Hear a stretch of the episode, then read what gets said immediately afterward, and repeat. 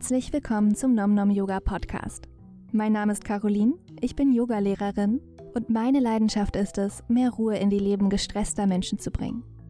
Wenn du mehr darüber lernen möchtest, wie du beruhigend auf dein Nervensystem wirken kannst, wie sich Yoga-Philosophie und moderne Wissenschaft miteinander vertragen, oder du dir einfach regelmäßigen Input rund um deine Yoga-Praxis wünschst, bist du hier genau richtig. Bevor es losgeht, noch ein kleiner Hinweis in eigener Sache. Wenn du an regelmäßigen Online-Livestreams, Workshops oder Abstimmungen teilnehmen möchtest, schau doch mal auf meinem Patreon-Account vorbei. www.patreon.com slash nomnomyoga.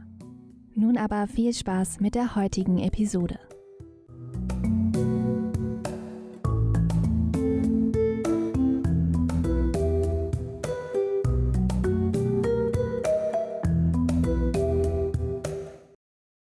Willkommen zurück beim Nom Nom Yoga Podcast. Schön, dass du eingeschaltet hast. Ich weiß nicht, wie es dir geht, aber ich finde es kaum zu glauben, dass sich das Jahr jetzt schon in seinem letzten Drittel befindet. Rein meteorologisch beginnt der Herbst jedes Jahr am 1. September. Kalendarisch bzw. astronomisch richtet sich der Herbstbeginn jedoch nach dem Stand der Sonne. Am Tag des Herbstequinoctium oder ein bisschen einfacher formuliert der Tag- und Nachtgleiche sind die Zeiten, an denen es hell und dunkel ist, gleich lang. Und dieser Tag markiert dann kalendarisch bzw. astronomisch den Herbstanfang. In diesem Jahr, also im Jahr 2020, ist das der 22. September. Das kann jedoch jedes Jahr leicht variieren und ist nicht immer am gleichen Datum. Egal ob nun meteorologisch oder kalendarisch. Wir befinden uns jetzt im Herbst, meiner absoluten Lieblingsjahreszeit. Das ist jedoch nicht der einzige Grund, weshalb ich die heutige Episode dem Thema Herbst widme. Denn der Herbst kann aus ayurvedischer Sicht vor allem für Menschen, die es mit Anxiety-Themen wie innerer Unruhe, Nervosität oder rastlosen Gedanken zu tun haben, manchmal ein bisschen herausfordernd sein. Warum das so ist und wie wir darauf reagieren können, darum geht es in der heutigen Episode. Viel Spaß dabei.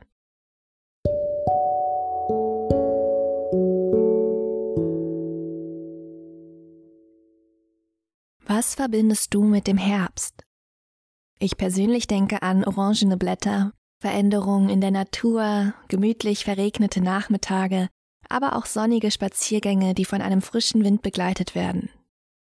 Wir befinden uns in einer Phase des Übergangs. Das Jahr neigt sich dem Ende zu und das spiegelt sich auch in der Natur wider. Im Ayurveda ist der Herbst eine Zeit, die vom sogenannten Vata-Prinzip dominiert wird.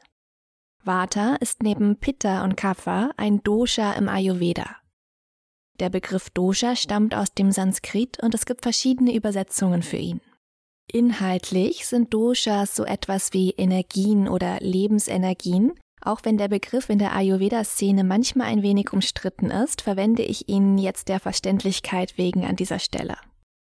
Wer sich schon mal mit den ayurvedischen Grundprinzipien auseinandergesetzt hat, wird wahrscheinlich eh schon eine grobe Idee haben, was damit gemeint ist. Ich bin keine Ayurveda-Expertin, aber ich werde trotzdem mal ein paar allgemeine Worte dazu sagen, damit wir alle auf dem gleichen Stand sind. Ich werde jetzt aber keine umfangreiche oder vollständige Ayurveda-Einleitung in der heutigen Episode anbieten können.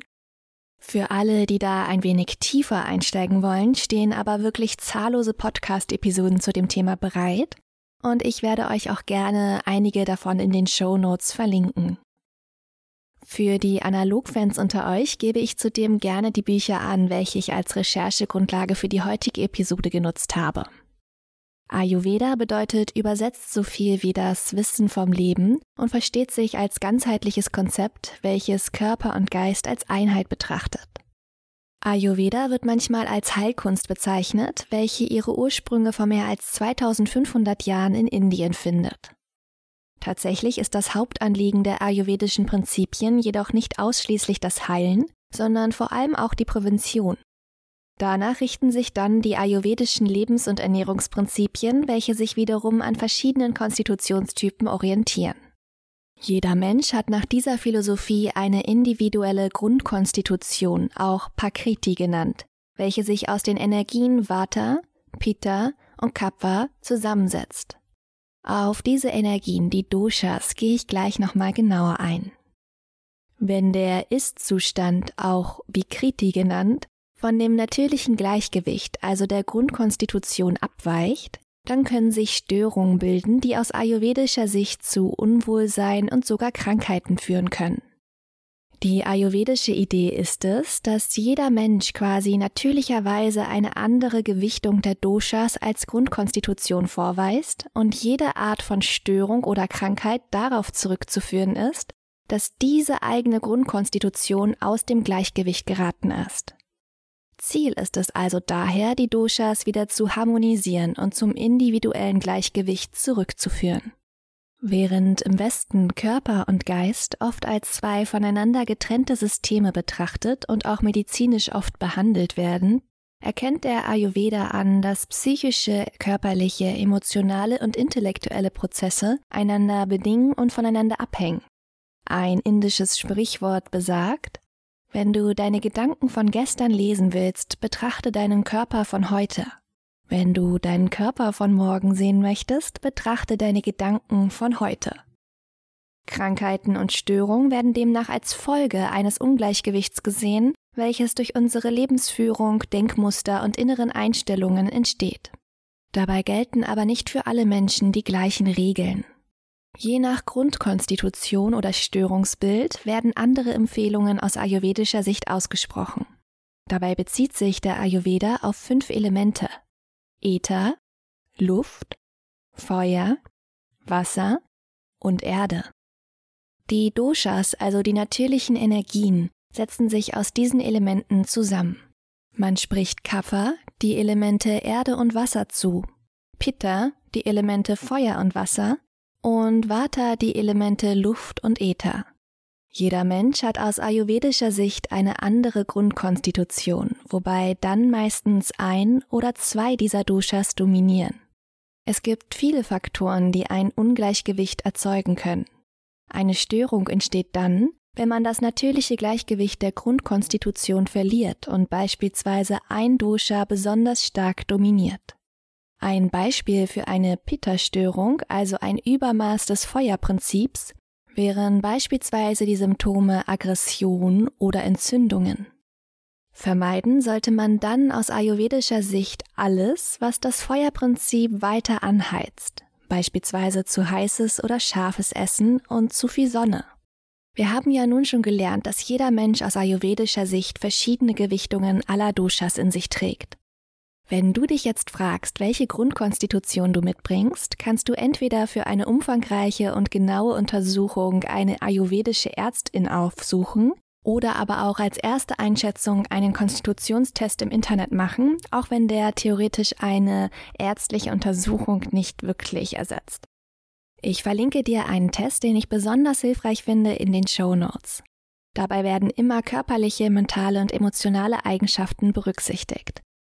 Ich persönlich wurde bei einer Ayurveda-Beratung übrigens mal als Vata-Typ mit zusätzlichen Pitta-Tendenzen eingeschätzt und finde mich da auch mit meinen Lebensthemen ganz gut wieder.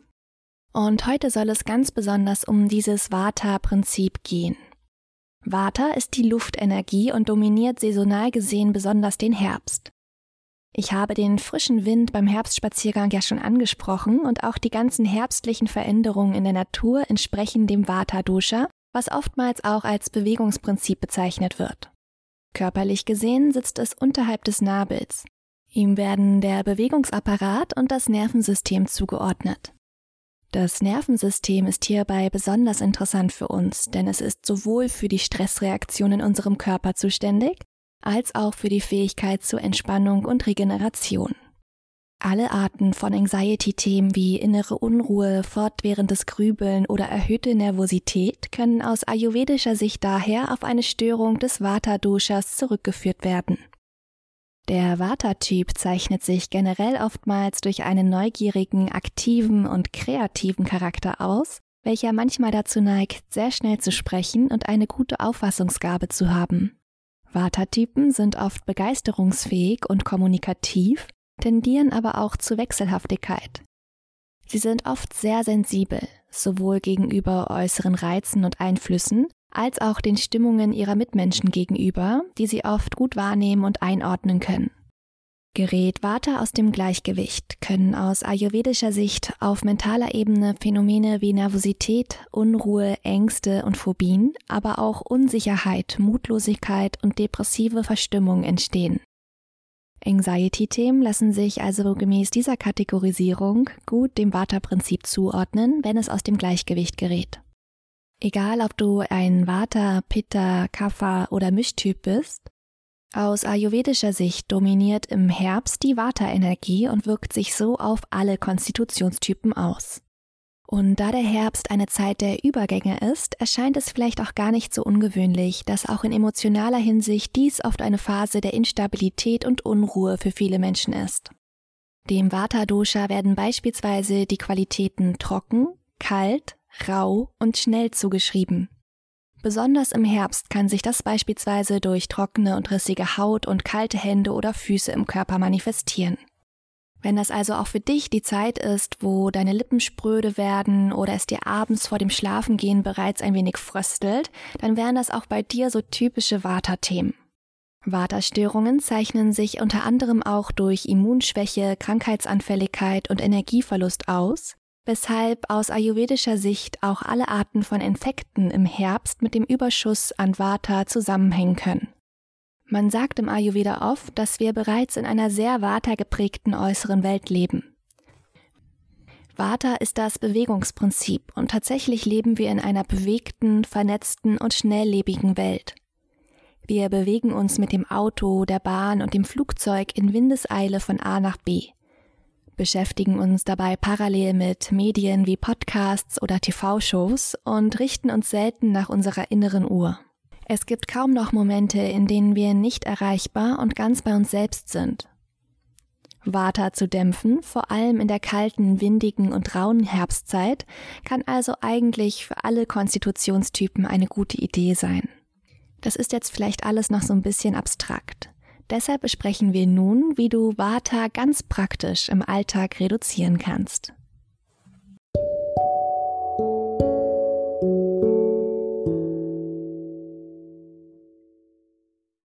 Bevor es in der Episode weitergeht, möchte ich dich auf meinen Newsletter aufmerksam machen. Gehörst du auch zu den Menschen, denen es manchmal schwerfällt, zur Ruhe zu kommen? Du wünschst dir mehr Entspannung und Regeneration? Vielleicht wäre dann Yin Yoga genau das Richtige für dich. Yin Yoga ist ein passiver Yoga-Stil, bei dem wir die einzelnen Asana circa drei bis fünf Minuten halten. Vielen aktiven und energiegeladenen Menschen fällt jedoch genau das oft schwer. Dabei können gerade sie besonders von mehr Ruhe im Leben profitieren. Deshalb schicke ich an alle AbonnentInnen meines Newsletters nicht nur mein kostenloses Mini-E-Book Yin Yoga für aktive Menschen, sondern auch ein 60-minütiges Online-Video mit allen Übungen aus dem Buch. Bist du bereit für mehr Yin in deinem Leben? Du findest den Link in den Show Notes.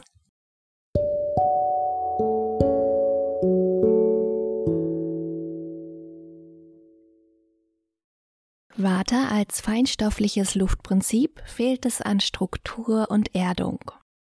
Wir wollen genau diese Qualitäten daher mehr in unserem Alltag etablieren, sowie die Vata-Qualitäten rau, trocken, kalt und schnell reduzieren.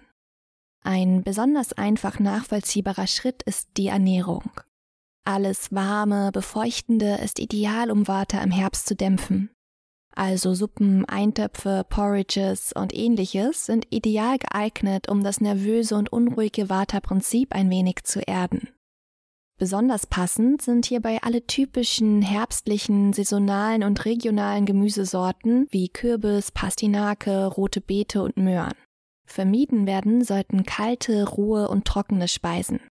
Statt Rohkost oder bröseligen Blätterteig empfehlen sich auch hier eher wärmende und befeuchtende Speisen. Statt der belegten Schrippe morgens beispielsweise ein warmes Porridge oder statt dem Rohkostsalat mittags vielleicht lieber eine warme Suppe. Generell gilt, alles zu leichte, rohe, ungekochte ist nicht so gut geeignet wie warme, sättigende Speisen, die den Magen gut füllen und den Vata-Geist erden. Als Geschmacksrichtungen passen gut salzig, sauer und vor allem auch süß. Mit süß ist jetzt nicht unbedingt Industriezucker gemeint, aber beispielsweise Süßkartoffeln, die sich auch super als Kartoffelbrei oder in Eintöpfen machen. Wenn du dich für das Thema interessierst, kannst du mal in die Show Notes gucken.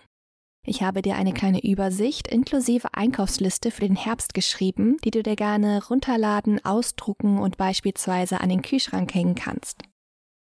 Als Getränke bieten sich gut warme Tees oder erhitztes Wasser an, Vorsicht aber mit Schwarz-, Grüntees oder koffeinhaltigem Kaffee. Die enthaltenen anregenden Stoffe können Vata weiter antreiben und das Bewegungsprinzip durch die entstehende körperliche Unruhe weiter antreiben. Gewürztees hingegen sind besonders gut geeignet, gerne auch mit etwas wärmendem Ingwer, sofern die Schärfe nicht zu stark wird. Vermieden werden sollten hingegen gekühlte und kohlensäurehaltige Getränke. Da es dem Luft- und Bewegungsprinzip im wahrsten Sinne des Wortes an Struktur fehlt, kann es Vata dämpfen, wenn man den Tagesablauf durch Routinen und Rituale prägt. Ich weiß, dass das nicht immer für alle Menschen so einfach umzusetzen ist. Neben der äußeren Umstände, die man oft nicht einfach so ändern kann, ist es tatsächlich auch so, dass uns Lebensstile anziehen, die unserer eigenen Konstitution entsprechen, auch wenn uns das nicht immer so gut tut. Vata-Typen neigen daher oft auch zu wechselnden Tagesplänen, unregelmäßiger Nachtruhe und Mahlzeiten.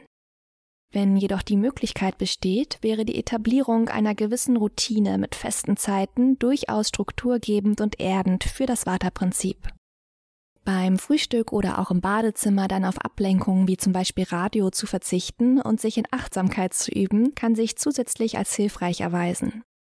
Generell ist die Reduzierung von äußeren Reizen, vor allem durch Smartphone und Laptop, sinnvoll, um den Geist nicht weiter zu zerstreuen und anzuregen. Besonders vor dem Schlafengehen kann es sinnvoll sein, die Nutzung einzuschränken. Wenn man es sich leisten kann, dann sollte man sich vielleicht überlegen, generell das Handy einfach stumm zu schalten und eventuell die Benachrichtigungen zu deaktivieren. So schaut man idealerweise nur bei Bedarf und Interesse in die Nachrichten. Ich weiß, es ist eher Wunschdenken als Realität, aber man kann ja versuchen, daran zu arbeiten. Neben den Inhalten reagieren manche Menschen auch auf dieses blaue Licht in den Bildschirmen sehr empfindlich. Eine Blaulichtfilterbrille kann helfen, wenn du das Gefühl hast, dass du schwer einschlafen kannst, nachdem du lange am Computer gearbeitet hast. Auch deine Yoga-Praxis kannst du so gestalten, dass Vata weiter reduziert wird. Gut geeignet wäre eine entschleunigte Praxis ohne viele zusätzliche fließende Bewegungen, dafür aber mit hohem Fokus auf das Fundament und den Aufbau der einzelnen Haltungen. Statt Power Vinyasa würde sich beispielsweise eine erdende Hatha-Yoga-Stunde ganz gut anbieten. Stehende Haltungen können uns dabei das Gefühl von Bodenhaftung und Stabilität vermitteln. Statt mit lauter, anregender Musik zu üben, könnte man zur Vata-Reduzierung auch auf die zusätzliche Ablenkung verzichten und sich ganz auf sich selbst besinnen. Yin-Yoga wirkt zwar auf den ersten Blick sehr entschleunigend und beruhigend, und das ist es natürlich auch, aber die Praxis des Yin ist auch manchmal etwas feinstofflich und sehr entgrenzend. Diese Eigenschaften sind jetzt nicht per se schlecht, aber um das luftige Vata-Prinzip zu dämpfen, wäre eine zusätzlich stabilisierende Yoga-Praxis durchaus ratsam. Also beispielsweise eine Kombination aus stabilisierenden Hatha-Yoga-Übungen und dann vielleicht ein paar abschließenden Yin-Haltungen. Ich persönlich finde beispielsweise langsame Sonnengrüße, stehende Haltung und Balancehaltung besonders gut geeignet, um Vata zu erden. Ich würde beispielsweise Kriegervarianten oder den Baum anleiten und zudem Atemübungen wie die Zwerchfellatmung oder die Wechselatmung in die Praxis integrieren, sodass sich das mit Vata assoziierte Nervensystem beruhigen kann. Während der Stunde sollte darauf geachtet werden, dass der Raum ausreichend warm ist und eventuell eine Decke für Shavasana bereit liegt. Wärme ist natürlich nicht nur für das Essen von Relevanz. Auch Wärme im Außen ist super geeignet, um das Vata-Prinzip ein wenig auszugleichen. Es macht also Sinn, sich immer genügend zusätzlich wärmende Kleidung mitzunehmen, sowohl in den Yogastunden, die ja mittlerweile alle mit geöffneten Fenstern abgehalten werden, als auch für den generellen Alltag und auf Reisen. Wer in Schicht- und oder Nachtdiensten arbeitet, ist außerdem gut damit beraten, sich vielleicht eine Wärmflasche und eine Thermoskanne Tee mitzunehmen. Nicht nur stört das Nachtsarbeiten den natürlichen Schlafrhythmus, nachts von zwei bis sechs Uhr ist Wartezeit und dieses Prinzip besonders präsent. Ich weiß nicht, ob du die Erfahrung teilst, aber wenn ich beispielsweise nachts arbeiten muss und nicht wie gewohnt schlafen kann, beginne ich spätestens ab 2 Uhr nachts auszukühlen und zu frieren. Aus ayurvedischer Sicht ist das absolut kein Zufall und wenn wir schon die äußeren Umstände nicht ändern können, so können wir zumindest mit guter Vorsorge und einigen Wärmequellen wie Tee oder Wärmflaschen diese ganze Vata-Zeit ein bisschen abmindern und uns mehr erden. Generell können wir mit ein wenig Selbstfürsorge sehr viel dafür tun, das Vata-Prinzip zu regulieren. Das klingt jetzt vielleicht ein bisschen trivial, aber alleine schon das regelmäßige Eincremen der Haut kann helfen, die austrocknenden Effekte von zu viel Vata zu lindern. Wer durch die trockene Herbstluft draußen und die Heizungsluft drin dazu neigt, ausgetrocknete Schleimhäute zu bekommen, kann sich durch befeuchtende Augentropfen und natürlich auch Nasenöl abhelfen. Eine Möglichkeit wäre es zudem, mit heißem Kamillentee zu inhalieren oder warme Fußbäder zu machen, um Wärme und Feuchtigkeit in den Alltag zu etablieren. Vielleicht kennst du die Situation, dass je kälter es wird, desto spröder und trockener die Lippen und Schienbeine werden oder die Haare anfangen zu fliegen. All das sind Symptome der Waterqualitäten, trocken und rau. Während es je nach Hauttyp im Sommer vielleicht nicht unbedingt nötig war, sich jeden Tag einzucremen, verzeiht es einem die Haut im kühlen Herbst schon weitaus weniger, wenn man seine Pflegeroutine nicht einhält. Übrigens noch ein Tipp für all diejenigen, die noch vorhaben, in den Urlaub zu fliegen. Flugzeuge sind Transport, also Bewegungsmittel, die sich in der Luft befinden. Viel mehr Vata geht ja schon gar nicht mehr. Und tatsächlich fördert der Aufenthalt in einem Flugzeug das Vata-Prinzip ungemein. Wir brechen mit unseren Routinen und Strukturen, geraten in andere Zeitzonen, schaffen es nicht mehr genug zu schlafen und legen in kürzester Zeit große Strecken zurück. Um das Vata-Prinzip im Flugzeug ein bisschen zu reduzieren, habe ich daher nun noch ein paar abschließende Tipps für dich.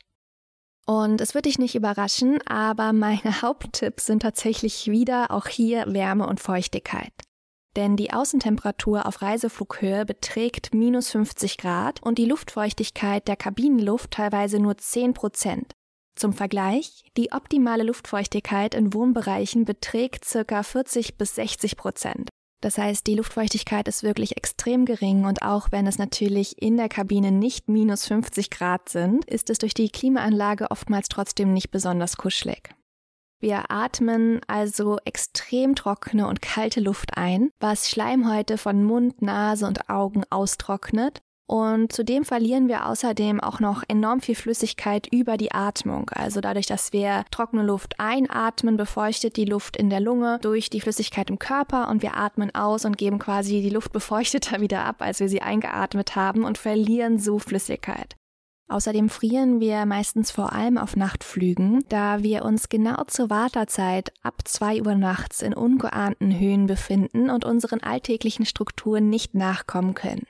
Ob das Flugzeugessen zudem ayurvedisch und vata-reduzierend hergestellt wird, das wage ich jetzt mal zu bezweifeln. Wenn du also eine Flugreise planst, egal ob Herbst oder im Rest des Jahres irgendwann, dann nimm dir auf jeden Fall befeuchtendes Nasenspray oder Creme mit, trinke ausreichend gerne auch warmen Tee. Vielleicht nimmst du dir eine Thermoskanne mit und schaust mal, ob du irgendwo heißes Wasser bekommst. Ich weiß nicht, wie da gerade die Corona-Regeln sind, aber bei vielen Airlines kann man sich auch heißes Wasser für seinen eigenen Tee holen. Und am besten nimm dir noch einen dicken Pullover und Socken mit, damit du nicht so abhängig davon bist, ob es genug Decken an Bord gibt und wenn du frierst, dich warm einpacken kannst. Und dann bist du hoffentlich perfekt ausgerüstet für deine nächste Reise, die du hoffentlich ein bisschen waterreduzierter antreten kannst.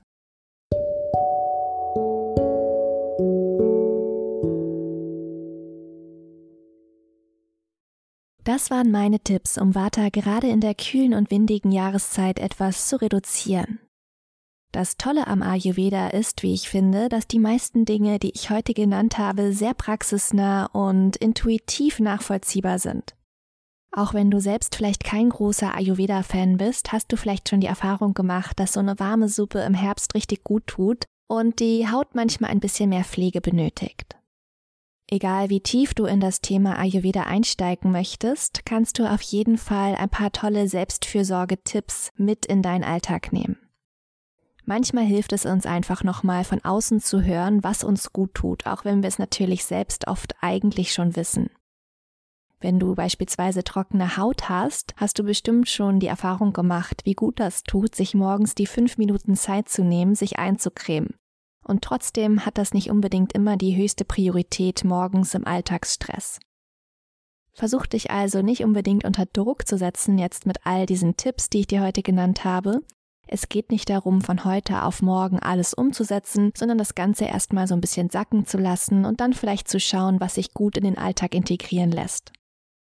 Ich habe dazu eine kleine Anekdote zu teilen. Ich habe nämlich vor einem Jahr mal einen Newsletter zum Thema Herbst, Water und Anxiety rausgesendet, ungefähr zur gleichen Jahreszeit wie jetzt und habe auch da die gleichen Hinweise gegeben, die ich heute im Podcast auch erzählt habe.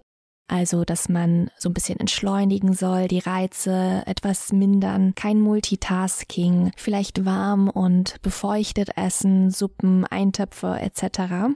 Und wie das eben manchmal einfach so ist, habe ich genau während ich diesen Newsletter geschrieben habe, noch im Hintergrund eine Fernsehsendung angehabt, die mich noch beschallt hat, während ich geschrieben habe. Und ich war auch noch im Stress, weil die Yoga-Klasse, die ich im Anschluss geben sollte, immer näher rückte. Deshalb hatte ich eigentlich keine Zeit mehr zu essen und habe das parallel gemacht. Und dann hatte ich noch so einen belegten Blätterteig vom Vortag, den ich parallel gegessen habe, während ich den Newsletter geschrieben habe zum Thema Vata und wie man Water reduzieren kann. Und mir krümelte dieser super trockene Blätterteig die ganze Zeit auch über die Tastatur, während ich noch geschrieben habe.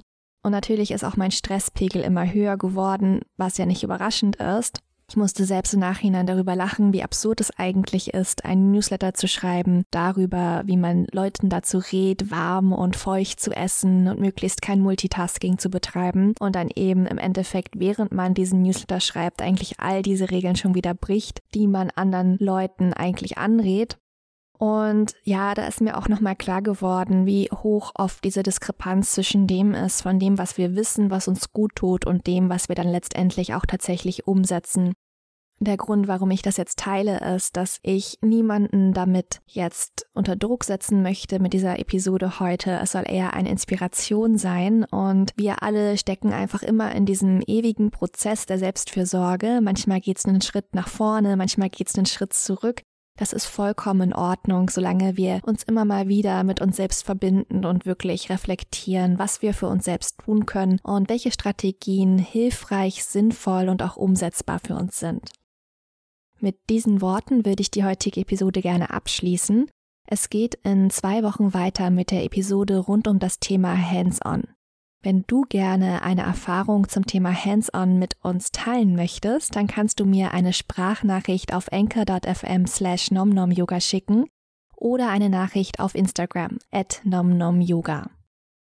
Wenn dir der Podcast gefällt und du ihn gerne unterstützen würdest, dann kannst du ihn gerne auf deinen sozialen Medien teilen, einer Person schicken, die sich vielleicht für den Inhalt interessieren könnte oder eine Bewertung auf Apple Podcasts abgeben, was die Sichtbarkeit des Podcasts erhöht. Ich bedanke mich für deine Zeit, für dein Interesse und dein Vertrauen und freue mich, dich in zwei Wochen wieder begrüßen zu dürfen. Namaste.